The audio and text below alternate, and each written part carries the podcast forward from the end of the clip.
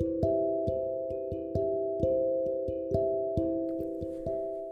everyone, welcome to today's Bible the podcast. I'm Sarah.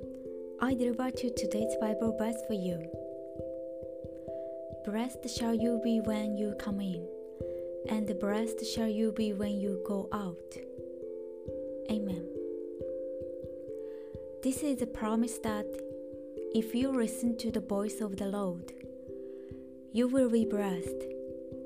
He cares about our lives in general because God is a God of blessings.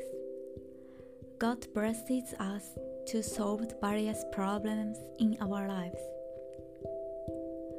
Thank you for listening. Hope you have a wonderful day.